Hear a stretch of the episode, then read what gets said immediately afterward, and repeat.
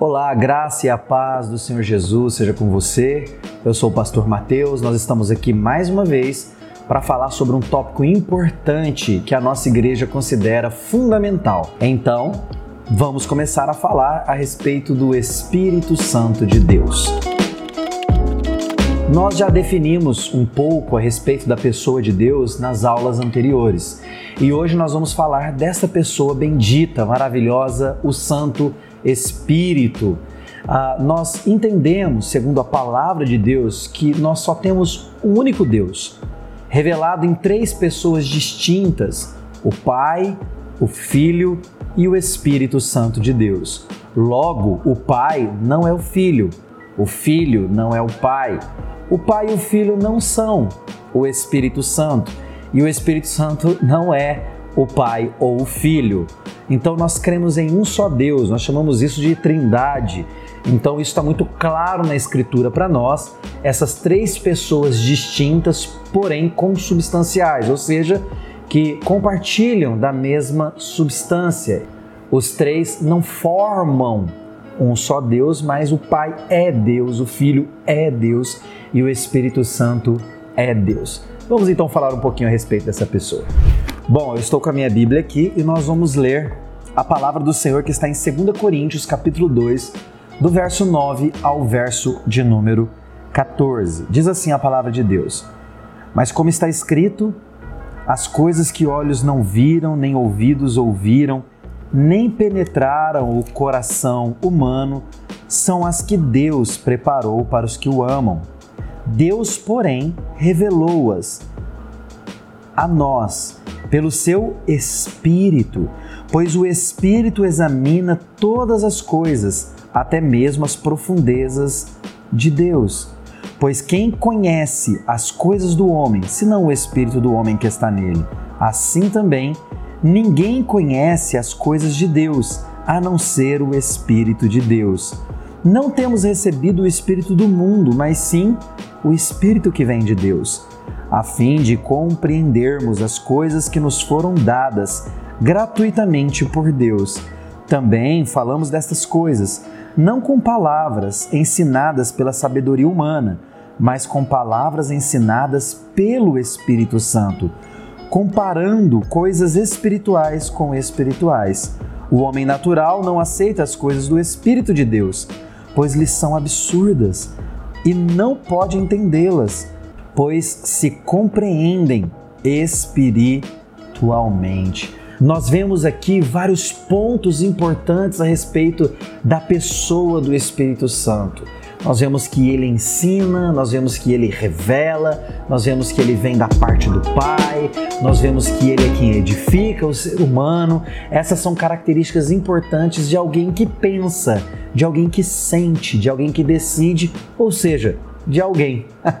então o Espírito Santo, por definição, não é uma energia, não é como um poder que a gente recebe e sente simplesmente. Quando a gente precisa fazer algo para Deus, então a gente pede essa força, pede emprestado esse poder e assim então a gente faz o que precisa ser feito. Não. O Espírito Santo de Deus, ele é Deus. Então, quando nós falamos do Espírito Santo, nós precisamos ter isso em mente.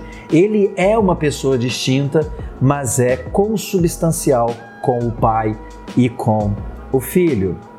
Então, quem é o Espírito Santo de Deus? Bom, em primeiro lugar, nós já definimos: ele é Deus. Essa é a primeira e importante definição a respeito do Espírito Santo.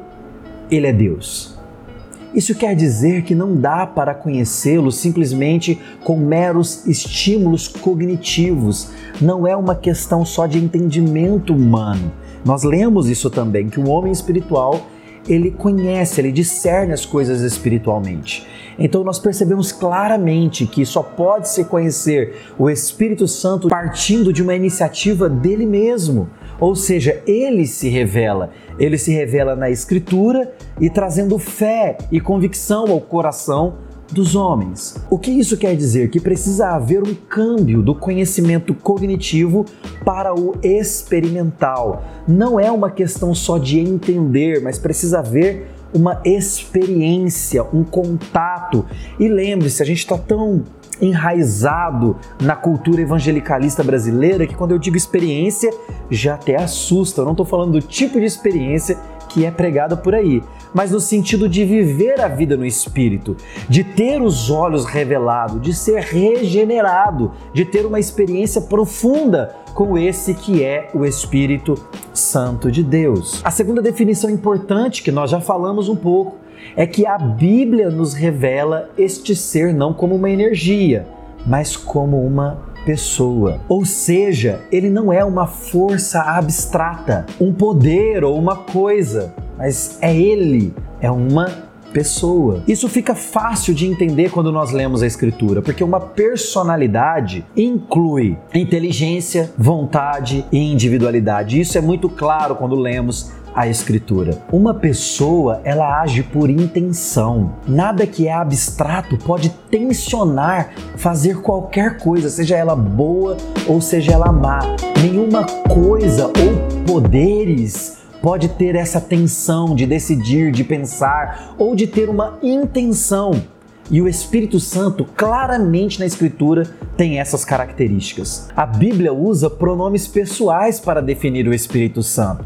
Se não, olhe para Atos capítulo 13, versículo 2. Enquanto os discípulos estavam adorando e jejuando, o Espírito de Deus, o Espírito Santo, disse: Separem para mim Barnabé e Saulo para a obra que eu os tenho chamado. Aqui fica claro que o Espírito Santo é uma pessoa. Ele chama, ele separa, ele envia. Em João, capítulo 15, verso 26 ao verso 27, nós vemos isso claramente também. Quando vier o conselheiro, diz esses versículos, que eu enviarei a vocês da parte do Pai, o Espírito da verdade que provém do Pai, ele testemunhará a meu respeito e vocês também testemunharão, pois estão comigo desde o princípio. Quem está falando isso? É Jesus. Ele diz: quando vier o outro, quando vier o conselheiro, o outro da mesma essência, da mesma personalidade, no sentido não de ser a mesma pessoa, mas no sentido de ser pessoa quando ele vier da parte do Pai, eu vou enviar ele a vocês. Ele será o conselheiro, o paráclito, paráclito, outro da mesma essência. Isso é importante.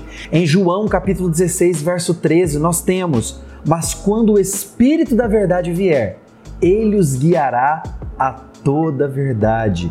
Não falará de si mesmo, falará apenas o que ouvir e lhes anunciará o que está por vir. Mais uma vez aqui pronomes que indicam pessoalidade do Espírito Santo de Deus. Então a Bíblia usa o tempo todo esses pronomes pessoais para indicar o Espírito Santo. Então, quando nós definimos essa questão importante, ou seja, o Espírito Santo não é uma força, um poder, algo abstrato, mas é uma pessoa, logo nós partimos para outras recomendações, exortações e imperativos da Escritura a respeito do Espírito Santo. E o que eu gostaria de enfatizar aqui é o imperativo que nós encontramos na Escritura.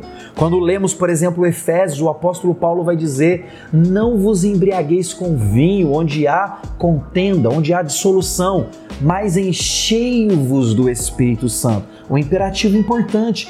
Nós somos chamados a ter um relacionamento pessoal com o Espírito Santo. Ou seja, o Novo Testamento, em várias outras referências, nos exorta a ter um relacionamento pessoal com Ele, a não pecarmos contra o Espírito Santo, a não resistirmos o Espírito Santo, a não entristecermos o Espírito Santo. No Novo Testamento fica claro as recomendações, as exortações e os imperativos para que a gente ore ao Espírito Santo. Perceba, se o Espírito Santo não fosse Deus e não fosse uma pessoa da Trindade ou uma pessoa da divindade, seria idolatria orar a Ele.